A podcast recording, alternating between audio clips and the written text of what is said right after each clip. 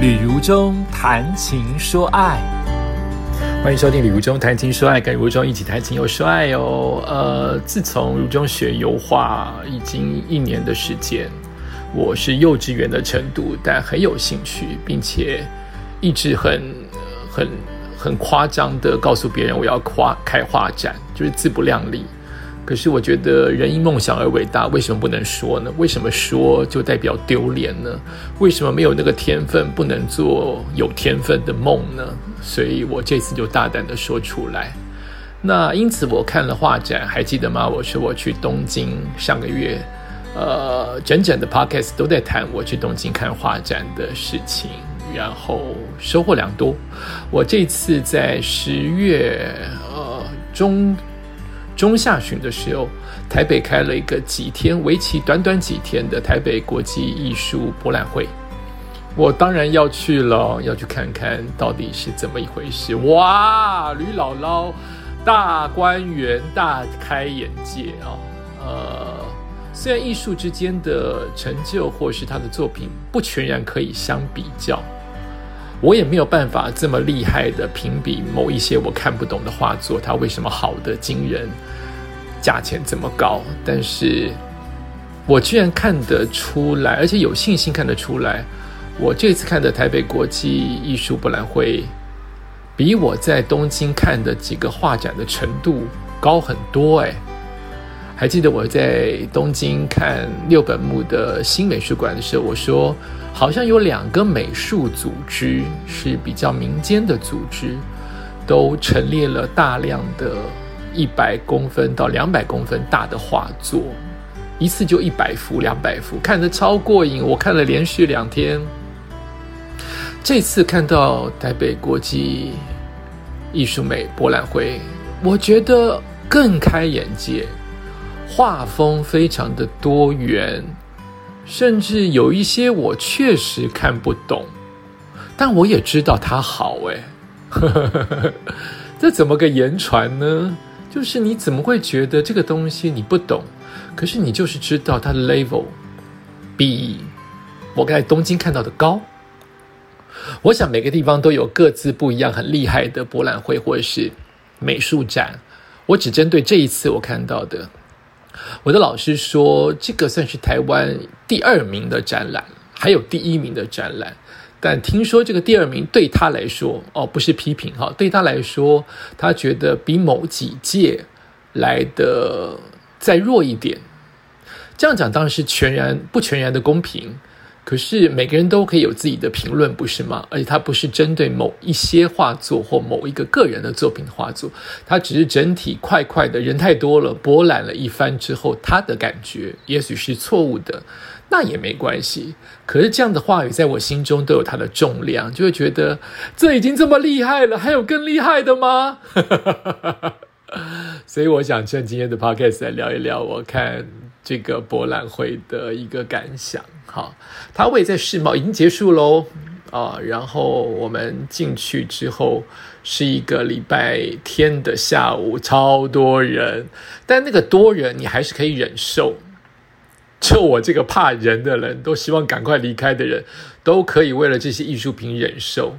好比它的拥挤不会是推来推去，不会是像东京你看到的呃迪奥展或者是那个呃 YSL 展是需要一个贴着一个排队。然后你多停几秒钟，就就有后面背后的压力，不至于到这么如此。因为整个世贸很大，每一区都满满的话，你这边人太多，你就去逛到别的区域嘛，就这么简单哦。所以大概每一区，我猜它的人潮平均一下，即使在礼拜天的下午，大概每一区都有个二十人吧，厉害一点三十个人吧，因为它的区域够大。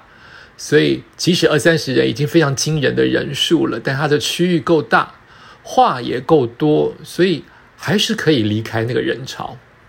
人真的很多哟。好，那我的老师是有经验的看美术馆的人，所以他马上就以 S 型的方式，因为太大了，A B C D E F G H I 这样子的区域，你很容易漏掉看了。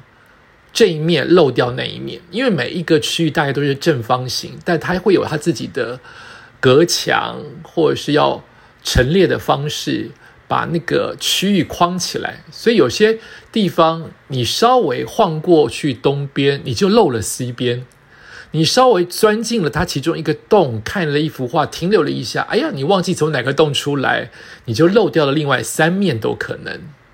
所以老师，我们一开始是老师带我们去逛，好像从 H 开始逛，H 是印象画派开始逛起，因为它是门口有两个入口嘛，它是其中一个门口，所以我们就用 S 的照法，而 S 型的走法就是从头走到底，在完全这一区反过来从底走到头，务必要每一面都看到。这样子好处就是不会漏掉任何一幅，虽然你可能还是不小心看了其中的三面，漏了第四面，但原则上，我想百分之九十你都看到了。它的缺点就是它真的移动的很慢，你真的有可能漏掉了重要的展览。呃，你很多人都说最重要的展览都放在中间嘛，所以你可能因为逛了人潮跟时间，跟你肚子饿，跟你脚酸，真的一下子就肚子饿了。我逛完 H。大概就一个小时，我就没电了。就你的兴奋感撑了一个小时，你就是很想喝个东西或吃个糖，我就到边边厕所去吃了一颗糖，又有精神了。哎，但是有一点点我不懂，我以为美术馆不都是应该严格限制吗？我看国外的美术馆，而不是博览会啊，都是严格限制喝水跟吃东西。但我非常惊讶，很多人是带着咖啡走来走去，难道不怕被泼吗？太奇怪了。而且很多是工作人员、画廊的老板自己在自己的摊位吃起面包跟喝起咖啡来了，这个对吗？这是对你的画作的一种尊重吗？如果你可以吃，你可以喝，那你就没有办法禁止别人吃吃喝喝进来，不是吗？这是我觉得很奇怪的地方，是我太严格，还是大家不够遵守规矩呢？怎么可以在画作你这么怕我们不小心碰到它或靠到它，你却可以接受别人这么接近的带着饮料，不管他封了没有，不管他的饮料有没有封口，那万一就是有人打翻或不小心或恶意的去泼了重要的七百多万的画作，谁赔啊？是你没有禁止啊？这是我比较不懂的地方，哈，请大家多多的指正。然后逛完 H，老师就说，因为时间有限，跟人潮越来越多，毕竟是礼拜天的下午，我们就逛最中间。最中间好像是 I 吧，英文字母不重要，画风也不重要，我只想形容一下我看到的感感想啊，我在里面身临其境的体验。最中间的画作应该都是一些比较难得被邀请过来国际级的。或者是大陆的，或者是明星的哦，台湾的明星李心洁啊，呃，郭彦甫啊，呃，那个库龙啊，他们的画都在中间哦，大名气的，然后很多重要的画作，我目前看到最贵的一幅单品单品书法，也许有更贵，是我自己没有看到，是六百八十万的书法哦。这样对他们来说，这边本来就是一个可以买卖画作的地方。只是我对艺术本来就跟金钱有关系，本来就跟名利有关系。只是我现场亲临，我这个幼稚的孩子，我还是有点觉得不可思议。就是那个解说员或销售员，他第一句话跟你说：“这幅七百八，这幅六百八，我们 Visa 卡、Master 卡可以接受。”我就会觉得倒谈。我就会觉得醒来，我就会觉得跳，就就不容易融入。当然，也有一天我可能也很融入，我也开始斤斤计较那个金钱。没有谁对谁错，也许是我的道行现在还不够深入。呃，看到很多人都有销售的压力吧，很多的工读生或是画廊里面的自己的工作人员，都会很用力的用他的眼睛、用他的鼻子、用他的五官去。去抓取消费者哪一个可能是会下单的，哪一个可能是有缘人，哪一个可能是有钱人，他就会靠近你，跟你说一说。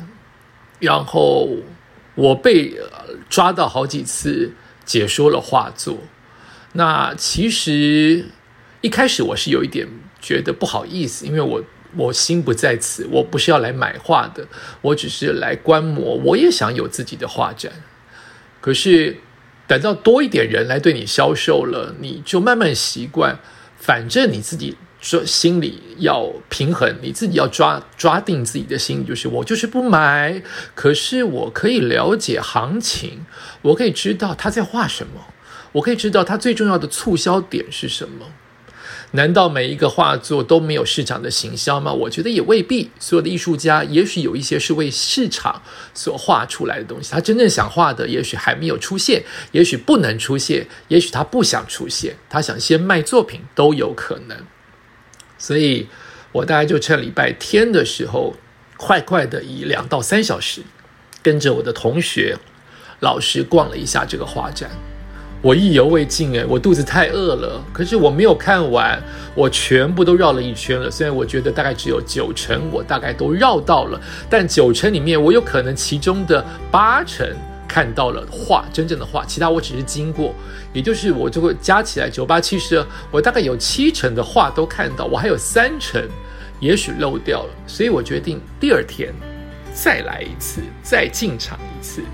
所以下一次 podcast 我们继续来聊聊这次我看博览会的经验。感谢收听今天的旅中谈情说爱，我们下次再见。